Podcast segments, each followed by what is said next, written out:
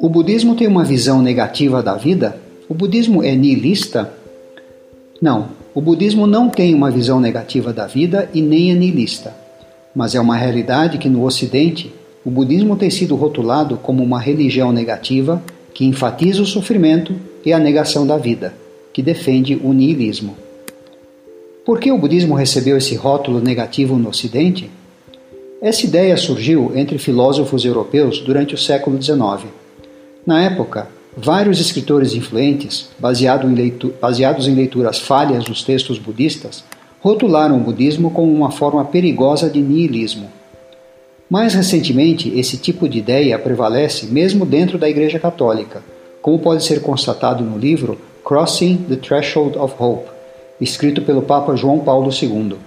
Nesse livro, o Papa afirma que a iluminação do Buda teve como base a convicção de que o mundo representa o mal e é a fonte de sofrimento do homem.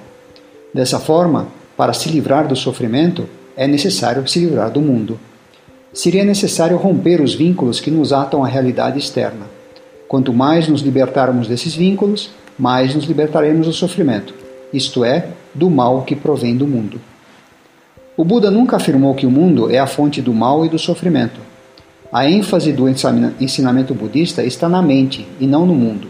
O mundo é neutro, é a mente do homem que cria dificuldades no mundo. A fonte do sofrimento, de acordo com o ensinamento do Buda, é a cobiça e a raiva numa mente confusa. Essas características não são do mundo, mas do próprio homem. Mas o que é o niilismo? Nihilismo é uma designação atribuída a várias filosofias radicais que rejeitam todo e qualquer valor positivo e não acreditam em nada. Os nihilistas adotam uma visão materialista da vida e afirmam que depois da morte não há nada. Ou seja, com a morte, esse tipo de doutrina considera que não só o corpo é aniquilado, mas a mente também é completamente aniquilada.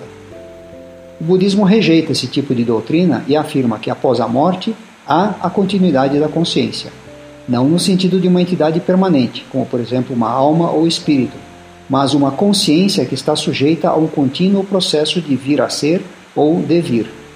Além disso, a doutrina de karma, ou lei da natureza relativa às ações e às suas consequências, que faz parte dos ensinamentos centrais do budismo, também é evidência de que o budismo não ensina a aniquilação completa com a morte.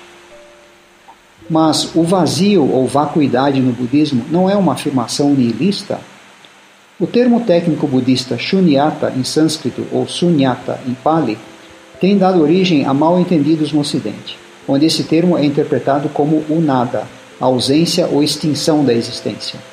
Shunyata ou vacuidade é um sinônimo para a origem independente. A origem independente é provavelmente o ensinamento budista mais importante.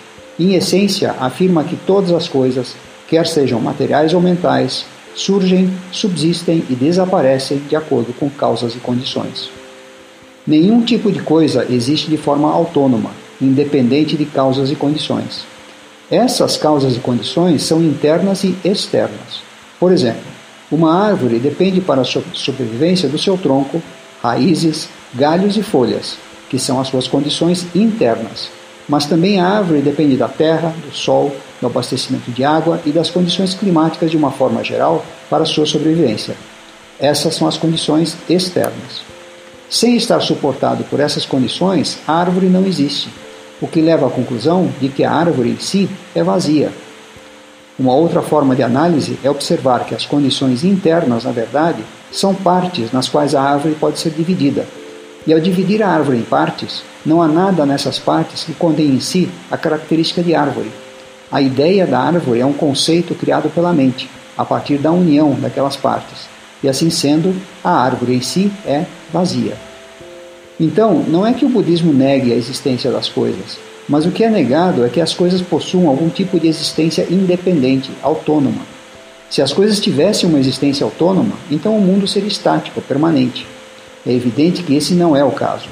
Como as coisas são desprovidas de uma existência independente, autônoma, e dependem de causas e condições para se manifestar, é dito que as coisas são vazias, vazias de uma existência inerente. E justamente pelo fato das coisas serem vazias que a mudança é possível. As coisas mudam quando as condições das quais elas dependem mudam. Esse entendimento é o que viabiliza toda a prática budista, pois o caminho budista trata da mudança, da transformação dos estados mentais inábeis ou prejudiciais em estados mentais hábeis ou benéficos. O budismo então também rejeita a eternidade? A ideia de uma vida eterna ou de coisas que durem para sempre é rejeitada no budismo. Se analisarmos as coisas neste mundo com atenção, é possível verificar que não há absolutamente nada que seja permanente. Todas as coisas, quer sejam na nossa mente e corpo ou no exterior, exibem a mesma característica de impermanência e instabilidade.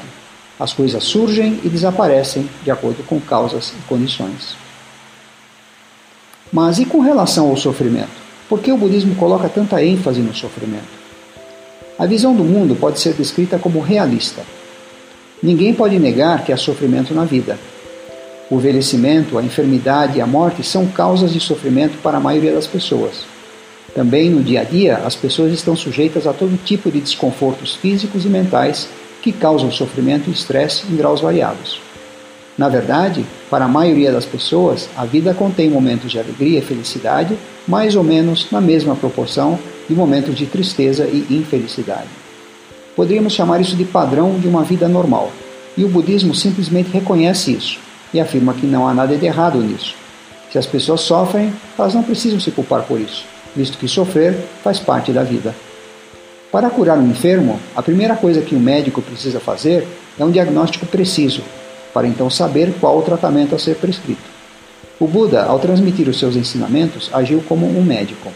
O diagnóstico da condição humana é que o sofrimento é a experiência comum a todos os seres vivos, em forma de descontentamento, insatisfação ou tristeza.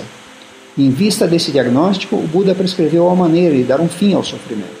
E o tratamento para dar um fim ao sofrimento é o núcleo da prática budista. O sofrimento é a experiência que nos leva ao despertar, pois quando sofremos, tendemos a investigar, a ter curiosidade, a buscar uma saída.